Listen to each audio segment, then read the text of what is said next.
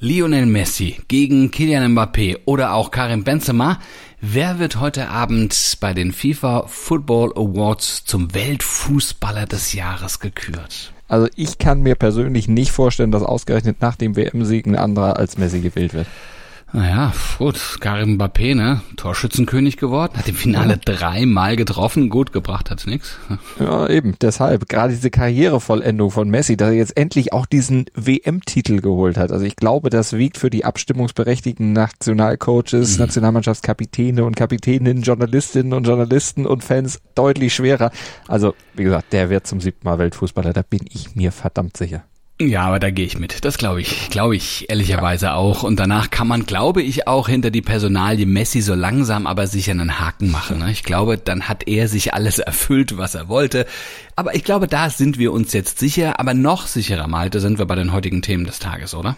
Aber sicher, wir sprechen gleich über Schiri-Regelbeugung und wir erklären Uff. euch, warum ein Interims-Comeback image-schädigend für Sebastian Vettel sein dürfte. Und wir hören Marcel Siem nach dem nicht mehr für möglich gehaltenen fünften Sieg auf der DP World Tour. Ja, das alles in dem ersten Sport-Podcast des Tages. Wie immer nach dem Opener und dem laufend aktualisierten Newsblog. Marcel Siem übrigens Golfer, falls jemand das jetzt nicht gewusst haben sollte. Wäre eine Bildungslücke, aber hört gleich rein.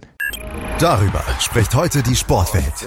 Stand jetzt der erste Sportpodcast des Tages. Meinungen, Hintergründe und Analysen. Stand, stand, stand. Jetzt mit Malte Asmus und Andreas Wurm. Analyse. Welche Lehren müssen wir denn aus dem 22. Bundesligaspieltag ziehen? Also auf jeden Fall, dass Eintracht Frankfurt gegen Spitzenteams stand jetzt nur dann mithalten kann, wenn sie über 90 Minuten auf Top-Level spielen. Ne? Außerdem dass Schalke nach vier Nullnummern, ja, Nullnummern Remis, ja, nach dem Sieg gegen Stuttgart wieder Morgenluft im Abstiegskampf wittern. Oh ja, in einem spannenden, weil recht engen Abstiegskampf mit Hoffenheim, Stuttgart, Hertha und auch Augsburg und Köln. Die sollten sich noch nicht zu sicher fühlen, dass sie da nicht vielleicht doch noch reinrutschen. Aber vor allem ist ja auch noch der Titelkampf spannend, in dem jetzt Dortmund ja, sogar laut selber vom Titel spricht. Zumindest sind sie ja jetzt schon mal auf Augenhöhe mit den Bayern. Das Topspiel ja, und die Bayern, die haben nach und trotz der jüngsten Unruhen einen Statement-Sieg geliefert und dem völlig überforderten Herausforderer Union Berlin mit einer Machtdemonstration mal ganz klar die Grenzen aufgezeigt. Vor allem Müller war nach seiner frühen Auswechslung in Gladbach, diesmal in Gala-Form, legte zwei der drei Bayern-Treffer auf. Die fielen durch Choupo-Moting, Coman, der ebenfalls top drauf war, und Geburtstagskind Musiala und das alles in einem Spiel, das mal wieder wirklich Bayern-like war, nach vielen Monaten Pause. Und den Titelkampf stand jetzt auf ein Duell zwischen Bayern und Dortmund reduziert. Der Spieler des Spieltages. Ganz klar Niklas Füllkrug von Werder Bremen, der hat unter der Woche nach der Niederlage gegen Frankfurt den Finger bei Werder ganz tief in die Wunde gelegt. Also es ist viel Mut und Risiko, das hat er angeprangert und dann ging er beim 3 zu 0 gegen Bochum mit gutem Beispiel voran. Erst hat er die Mannschaft mit seiner Ansprache unter der Woche aufgerüttelt und dann war sein 1 zu 0. Der Dosenöffner lieferte letztlich die Initialzündung für diesen wichtigen Sieg gegen Bochum, mit dem Werder ja auch die 30-Punkte-Marke geknackt hat und jetzt einen großen Schritt in Richtung Klassenerhalt gemacht hat. Also und gleichzeitig stellte Füllkrug ja mit seinem 14. Treffer auch noch seinen persönlichen Saisonrekord ein. Das fiel sonst noch auf.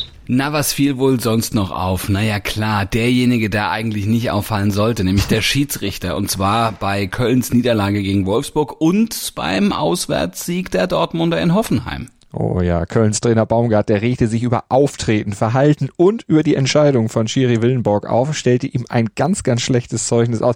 Kann man bei dem Spiel vielleicht auch noch als Frust eines Trainers nach einer Niederlage abtun. Das, was in Hoffenheim passierte, aber das war ein bisschen mehr. Ja, das war im Grunde, das war Regelbeugung, ne? Also schon fast ein Regelverstoß. Also so bewertete Ex-Schiri Thorsten Kienhöfer in der BAMS das, was sein Kollege Petersen da gemacht hat. Ja, der hat einen Foul von Can an Gegenspieler Akpo Bruma am Rande des eigenen Strafraums ja als Foul erstmal gesehen, einen Freistoß verhängt, dann aber sich doch die Videobilder nochmal angeguckt und als er die dann gesehen hatte, merkte er, dass das Foul im Strafraum passiert war. Und jetzt dachten natürlich alle, jetzt gibt er elf Meter, aber für ein Foul im Strafraum reichte ihm so diese Schwere des Fouls nicht aus, also für einen Elfmeter, und deshalb nahm er das Foul ganz zurück. Und das Spiel ging dann mit Schiedsrichterball weiter. Also, also eigentlich komplett nicht zu verstehen. Also wollen wir keine Schiedsrichterentscheidung jetzt ausdiskutieren in irgendeiner Art, aber das ist nicht zu verstehen. Also entweder ist es ein Foul oder ist es ist kein Foul. Und ganz schlimm ist es natürlich äh, für Hoffenheim. Ne? Die ja. äh, hätten diesen Punkt dringend gebrauchen können, den sie dann vielleicht ja mit einem 1 zu 1 erzielt hätten und dann wären sie jetzt nicht auf dem Abstiegsplatz, sondern gleich mal zwei Plätze weiter oben. Ne? Also es ist wirklich, und, und das noch in, in so einem engen Kampf um die Meisterschaft, auch da sind zwei Punkte mehr oder weniger natürlich wirklich ein Thema. Hand ist nicht mehr Hand. Ja? Ein Foul ist nicht mehr ein Foul. Hängt mittlerweile davon ab, ob es im oder außerhalb des Strafraum, Strafraum passiert. Also ich blick da wirklich bald nicht mehr durch und ich glaube, da geht's mir wie dir und vielen anderen auch. Definitiv. Hintergrund. In der Formel 1 macht gerade ein heißes Gerücht die Runde. Sebastian Vettel könnte vor einem Comeback bei Aston Martin stehen, weil Lance Stroll sich bei einem Fahrradunfall verletzt hat und wohl erstmal auf unbestimmte Zeit ausfällt. Ja, also es stand jetzt nur ein Gerücht, ja, und für den Start in Bahrain von Aston Martin ausgeschlossen worden, aber nicht darüber hinaus, also für den Grand Prix in Saudi-Arabien zum Beispiel. Da klingt ein Dementi anders als das, was man von Aston Martin dazu in diesem Thema hörte. Ähm, man gibt zu, mit Vettel telefoniert zu haben, sagt aber nicht, worum es in diesen Gesprächen gegangen ist. Das Einzige, was sie gesagt haben zu einem möglichen Vettel-Comeback, war ziemlich kryptisch. Vettel hatte einen Plan für sein Karriereende. Das muss man respektieren. Wir werden sehen. Ja, ja, gut, das macht er. Das war natürlich auch eine schwierige Sache, so wie er zurückgetreten ist und er hat ja wirklich allen das Gefühl gegeben, dass die Formel 1 nicht mehr seine Heimat ist. Also es lässt allerdings wirklich Raum für Spekulation. Also so eine Rückkehr, eine Interimsrückkehr, würde das überhaupt Sinn machen für Vettel und für Aston Martin? Also aus Sicht von Vettel kann ich mir das überhaupt nicht vorstellen. Du hast es eben gesagt. Es war nicht mehr seins. Irgendwie hatte man den Eindruck. Und er hat sich ja auch dann wirklich sehr bewusst für diesen Rücktritt entschieden. Hat vor allen Dingen auch gesagt, er möchte jetzt Zeit mit der Familie verbringen. Warum sollte er da jetzt umfallen? Er ist ja nicht Tom Brady. Äh, zum anderen, weil er sich ja auch für gesellschaftliche Themen einsetzt, kann ich mir das ja. nicht vorstellen. Für Umweltschutz, aber eben auch für Menschenrechte. Dass er sich da dann in Saudi-Arabien ausgerechnet ins Cockpit setzt, äh, die es ja mit den Menschenrechten nicht ganz so genau nehmen und dann auch noch mit einem Hauptsponsor auf der Brust, einer saudischen Erdölfördergesellschaft. Also das würde dieses gesamte Engagement für Menschenrechte und Umwelt eher konterkarieren. Für mich würde es ihn unglaubwürdig machen. Ja, absolut, absolut. Finde ich auch. Ich finde auch von seinem Erscheinungsbild hat er, hat er schon in der Hälfte der letzten Saison äh, quasi bekannt gegeben, ich lasse mir die Haare lang wachsen, ich werde jetzt hier zum Zottel, ich werde jetzt zum Umweltaktivisten. So ein bisschen hat es irgendwie, hat es so ausgesehen. Kommt nur noch mit dem Fahrrad dahin. Das Schlimmste, was er machen kann, ist sich da in das Auto zu setzen. War so gefühlt der Punkt, ähm, aber es ist halt da noch sein Job für seinen damaligen Arbeitgeber. Also für Aston Martin würde das schon mehr Sinn machen. Da würde es eher lohnen, denn das Auto wirkt überraschend stark und wenn wir das mit einem guten Team aus Fernando Alonso und Sepp Vettel für einen guten Saisonstart nutzen könnte, wäre das natürlich super für den Rennstall. Nebenbei, naja, also das bringt natürlich auch eine Menge Publicity aber auch ein Problem, was ich zumindest da noch sehe für Aston Martin, wenn er dann tatsächlich reaktiviert würde. Man hat ja für Bahrain jetzt Testfahrer Felipe Drogovic als Vertreter für Stroll mitfahren lassen. Der soll dann wohl auch im, im, ja, nicht nur bei den Tests, sondern auch im ersten Grand Prix des Jahres dann fahren. Aber wenn der jetzt immer Vettel als drohenden Schatten über sich spürt, das wäre auch für so einen jungen vor seiner Premiere oder bei seiner Premiere ein richtig, richtig fieser Druck, so nach dem Motto, verkack's bloß nicht, sonst bist du wieder mhm. raus und wir holen den Rentner. Also so kannst du ein hoffnungsvolles Talent noch, bevor die Karriere wirklich losgeht, auch schon mal kaputt machen. Interview. Wow, gestern war ein toller Tag für den deutschen Golfsport. Du hast es eingangs schon erwähnt. Wir reden in äh, unserem Podcast von Golf. Bei den Hero India Open gab es einen deutschen Doppelsieg. Marcel Sieben gewann das Turnier und Yannick Paul, der wurde Zweiter.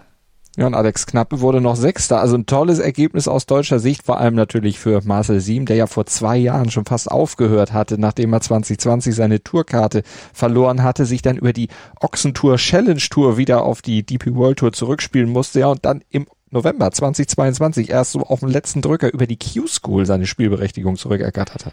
Ja, und jetzt hat sie mit 42 Jahren erstmals seit 2014 wieder gewonnen seinen fünften Titel gefeiert und äh, dann natürlich der DP World Tour ein Siegerinterview gegeben. Ja, unglaublich. Also ähm, mein Ziel nach den ganzen Top 20, die ich jetzt hatte in letzter Zeit, war jetzt ein Top 10 diese Woche. Ähm, ich habe eine ganz gute Statistik, glaube ich. Wenn ich die Chance habe zu gewinnen, dann habe ich es eigentlich auch gemacht. Äh, die Turniere. Ich war jetzt gar nicht so oft in Contention. Ähm, ich habe es heute jetzt wieder geschafft, bin echt stolz auf mich.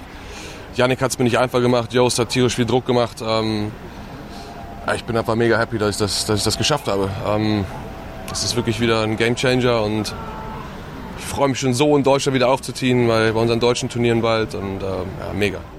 Mega natürlich auch die letzte Runde, extrem eng, extrem spannend, auch für Sie. Die Jungs haben unglaublich gut gespielt, sehr solide gespielt, konstant gespielt, kaum Fehler gemacht und der Druck war unglaublich. Also ich habe noch kein Turnier gespielt, äh, wo, wo ich so viel Druck verspielt habe, über 18 noch. Also das war, war extrem. Und dieser Turniersieg, der hat jetzt natürlich Auswirkungen auf seine weitere Saison. Der Turniersieg wird ihm das Tourleben schon ordentlich leichter machen, da ist er sich sicher. Ja, Wahnsinn. Also mit der Qualifying School Category kann man wirklich gar nicht planen und ähm, für mich war es halt super wichtig, einen guten Start hinzulegen, weil ich natürlich in die Rolex Events nicht reinkomme Mitte des Jahres und am Ende weiß ich auch nicht, ob ich reinkomme und dann die letzten Jahre bin ich knapp an der Karte vorbeigerasselt. Ähm, jetzt mit der Winners Category ist natürlich ähm, das Leben etwas einfacher und ähm, ja, ist mega. Ich raff's noch gar nicht. Also, jetzt geht's erstmal nach Mauritius zu meiner Familie und dann äh, wird neu geplant.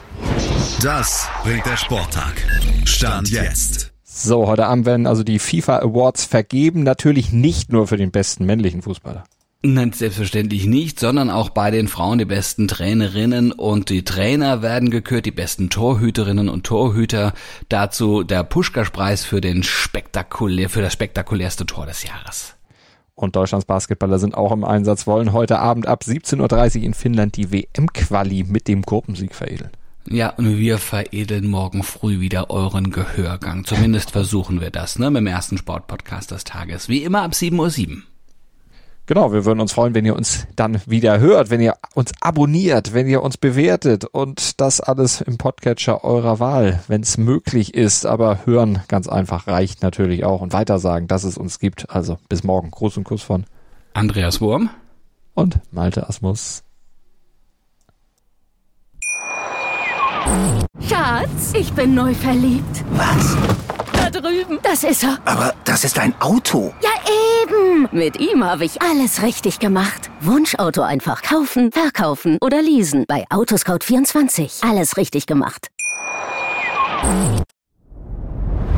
Dir hat dieser Podcast gefallen? Dann klicke jetzt auf Abonnieren und empfehle ihn weiter. Bleib immer auf dem Laufenden und folge uns bei Twitter, Instagram und Facebook. Mehr Podcasts aus der weiten Welt des Sports findest du auf meinsportpodcast.de. Schatz, ich bin neu verliebt. Was? Da drüben. Das ist er. Aber das ist ein Auto. Ja, eben. Mit ihm habe ich alles richtig gemacht. Wunschauto einfach kaufen, verkaufen oder leasen. Bei Autoscout24. Alles richtig gemacht.